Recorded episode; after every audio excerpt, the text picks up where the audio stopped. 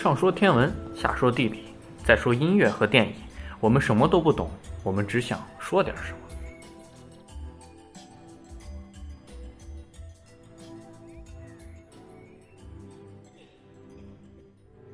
开了，听众朋友们，大家好，欢迎收听新一期的《西京北京在南京》，我是萨萨。我是十四，我是 March。嗯，大家可以听出来，我们西京北京在南京，我们三位主播也确实在这三个城市来分开来给大家献上这期节目。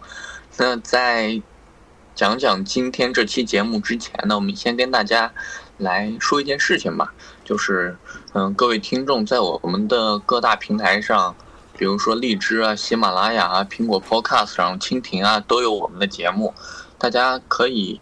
对我们节目有什么意见呀？留言呀？对我们节目有什么看法？想说的话都可以，嗯嗯，对节目进行评论，或者说直接给主播发私信都是没问题的。然后我们要看一下留言的多少，我们也许会在以后的几期时间内加入一个留言板的板块，如果可以的话，也算是丰富我们节目的形式。嗯，那我们开始来聊聊。这期的主题，我们这一期城市部分是跟大家接着上期聊一聊三个城市的古代名人。天文部分，跟大家聊一聊宇宙中的死法，各种死法。音乐部分，跟大家聊一聊贝多芬的第七交响曲。电影部分，我们跟大家聊一聊七月八号刚刚在国内院线上映的一部话题之作《大鱼海棠》。那我们开始来聊一聊城市，嗯，这一期城市的主题还是跟上期一样，接着跟大家聊一聊古代的人物。那我们来开始聊一聊。我先来。先再说一个杜牧，杜牧他是仙人，然后他其实跟杜甫是有血缘关系的，他的十六世祖是杜甫的十十三世祖。都是一个人，叫杜预。杜预也是陕西人，西安人。他是西，应该是西晋的一个，既是学者又是将军。嗯，反正是一个很厉害的人物。杜甫特别崇拜他这个这个祖先。然后当时杜又是将军又是学者，这确实少见。嗯，一般是能文能武。是。那当时是司马昭就特别欣赏他，然后就把自己的妹妹嫁给了他。然后他其实感觉应该是将军这个身份更厉害一点。然后身为学者的话，他是那个写过一个《春秋左氏经传集解》这本书。然后他对《左传》的研究是十分透彻的。就当时有一个皇帝就问他，就问他你有什么癖好没有？然后他就说臣有《左传》癖，就他把《左传》当成一个癖好了。然后后来他。嗯，好像就曾经在河南做过那个官，然后可能就就那个啥，在那块儿生了一些孩子吧。好像杜甫就是河南的吧，还是哪？反正不是陕西的。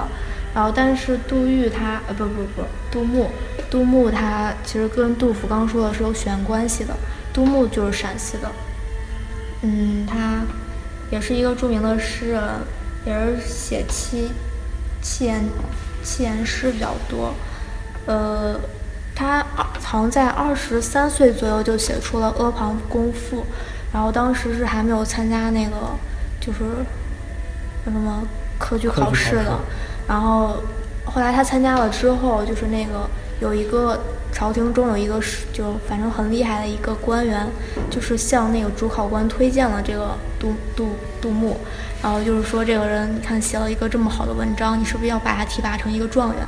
然后主考官说不行呀，我的状元已经有内定的人选了，就只只能把他名列第五了。然后后来后来就是他们对在喝酒的时候，就主有人问主考官，就是刚才那个人找你有什么事儿？然后主考官就说了，说到了杜牧和他的那个《阿阿房宫赋》。然后后来就那些人就是说说这个人名声不不太好，经常去青楼之类的地方。然后主考官说这我也没办法，都跟人家说好了就。只好把他就给提拔成第五名了。怎么感觉这考考试跟没考一样？当时不是好，感觉好多都是有这种这种内定。说不清道不明的关系。臣有青楼癖。我记得当时好像是欧阳呃不不苏轼，苏轼也是当时要考科举，当时他主考官是欧阳欧阳询，呃不欧阳修，哎，欧阳询是书法家，应该是欧阳修。然后呃当时好像是他把第一名定成了别人，但他后来看成了看到苏轼写的文章，觉得特别好，然后也没有办法把它定成第一名，只能把它定哎好像不是，或者说错了。好像是他，他觉得苏轼这个文风很像他的一个学生，然后为了避嫌，没有把他定成第一名，定成了第二名。嗯，当然又是一个文艺圈的，那我也得讲一个文艺圈儿。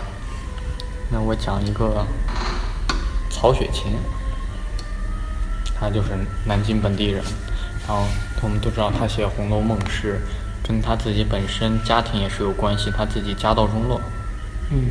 然后。他父亲和他祖父都当过同样的一个官儿，名字叫做江宁织造。哦，江宁呢。嗯。当时，当时江宁并不是现在江宁区。然后我们都知道，中国有四大绣：苏绣、蜀绣、湘绣、越绣。苏绣主要在苏州，但因为南京，嗯，它更更加政治地位更高，所以。江宁织造这个官儿是负责这些的，他把他安排在南京，而江宁织造这个活也是比较有名的，因为有挺多 挺有意思的人干过。比如说，大家可能听过一出京戏，叫做《玉堂春》，就是我们就烂大街那时候，苏三离了洪洞县。哦。苏三是一个。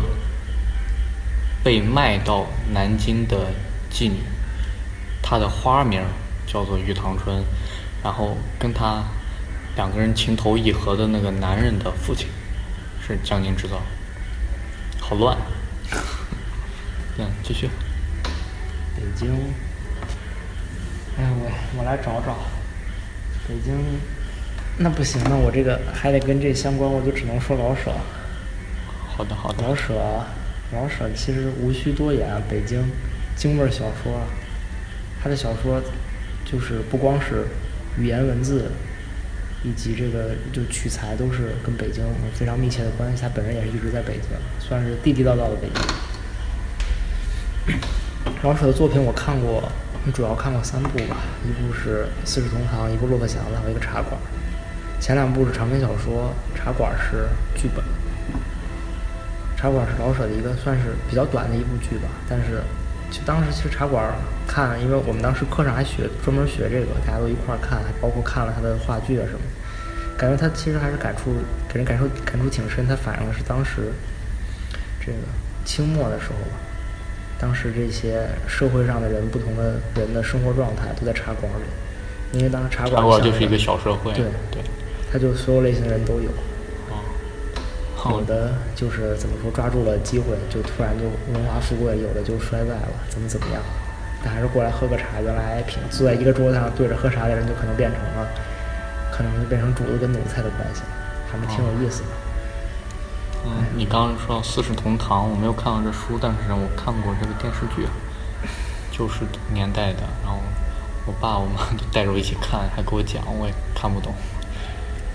但是，比如说两个邻居，嗯，他把政治和人民比较有意思的结合在一起，那好像是一个什么的胜利，一个国家打什么仗胜利了一个节日，然后这一家很有钱，包的就是大肉馅的饺子，然后隔壁那家没有钱，很穷，就包的是南瓜馅的饺子，然后但两家都在吃饺子，所以这又符合当时那个。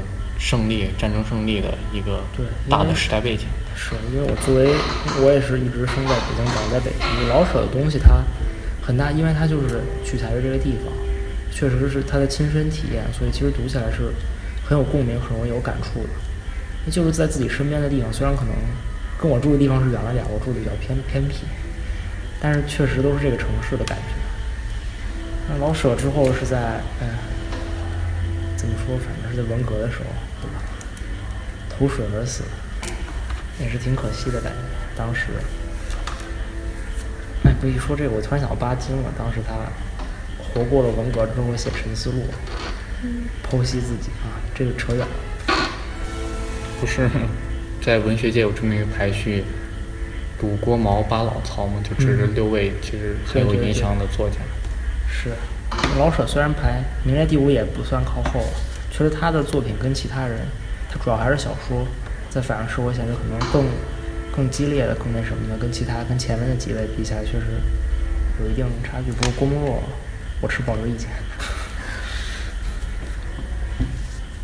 那先再来，现在讲一个就是年代不是那么久远的，之前讲那个书书院门那块儿有有一个寺庙，也讲了他就是冯从吾，他是明明朝的一个人，呃，他其实应该算是一个政治家吧，他之前就是做明朝一个很大的官儿，然后他就是属于那种直言不讳的那种，就有啥说啥。然后当时是明明神神宗，他就经常是，呃，直言抨击，他有什么错误都是直说的，所以后来明成宗也就受不了他了，就就把他贬官，贬回西安，然后他在西安就修建了。他是先开刚开始是在宝清寺讲学，宝清寺就是到后来只剩下一个塔的那个南门外面的那个塔，南门里，哦南门里，然后后来后来他又重新被启用了，启用了之后他还是就是有啥说啥，对。然后后来又被革职了，革职了就再次回来，回来之后这意料之中的事情。回来之后，他就建立了一个关中书院，这个也是在书院门，现在还就是在一个学校的里面，还有那个遗址。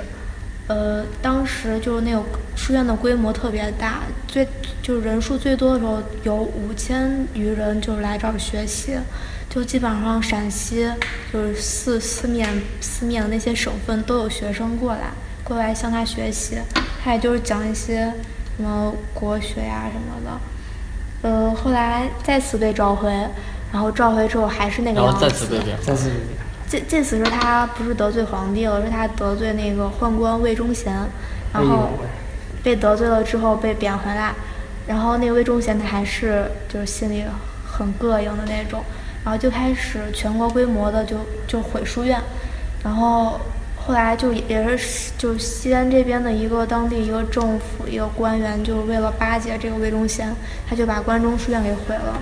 然后，所以这个冯从吾也就是因为这个事情非常气愤，然后生了疾病，最后就含恨而终。哦，这是跌宕起伏的一生，画上了一个句号。嗯，南京讲了，刚先讲一个比较偏近代的，我来一个，我偏近代，还是来一个更古代的？我来一个很我今天做资料的最早的一个人，专诸。你们听过有一把剑叫鱼肠剑吗？真的很有神话色彩。然后这是什么时期的人啊？战国时期，哎呦喂，你们 咱们都学过那篇课文《唐居不辱使命》，里面就有“专诸刺王僚，会心袭月，聂政之刺韩轨，白虹贯日，药离之刺庆忌，苍鹰寄于殿上”，这都是三个著名刺客。然后专诸就是其一，他刺了吴王僚，那个王的名字叫僚，不是他叫王僚。哦我知道，这还能听懂，然后他是他他是现在南京的六合人，然后六合还专门有一条巷叫专诸巷，然后他是替吴王阖闾服务的，然后去刺吴王僚，然后他知道他本来是一个厨师，然后又加上他知道吴王僚很喜欢吃烤鱼，他就跑到太湖边找名师，同名师放高友，他就去花了三年学会了烤鱼怎么样烤得很鲜美，然后他就把剑藏到鱼的肠子里。